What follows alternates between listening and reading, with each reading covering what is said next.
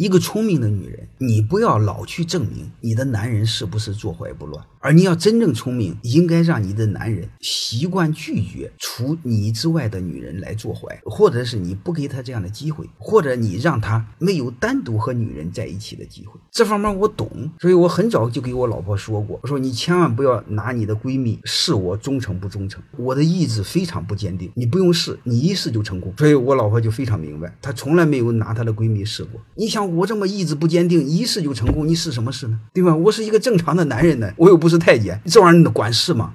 与此类比，一个明白的朋友，一个明白的老板也是一样。不要让自己的朋友，不要让自己的员工在自己和利益中做选择，一定要营造一个共同的利益。共同的利益就是你干多少，你拿多少，非常清晰。你不要一个模糊的，模糊的之后就成了一个他妈会哭的孩子有奶吃。这样的话，你会发现烂人赚便宜，好人、本分的人、干活多的不会说话的人吃亏，是这回事吧？这时候你真正要做的就是什么呢？任何一个单位，你只要把利益分配好，解决百分之九十的问题，解决百分之九十的矛盾。所以你们提前要做好分章，分章包括眼前利益、未来利益，还包括怎么升官、怎么发财，都要说清楚。管理就是一个分钱和分权的游戏，这是两个维度，再加两个维度，眼前和未来。你只要把这俩说好，管理一切变得非常简单，一切清晰。我们不再对抗人性，只有愚蠢的人才去考验人性，结果两败俱伤。这个具体就说到这儿，我就不再多说了。再具体，你们看看我相关的课程，管理四部曲怎么做管理。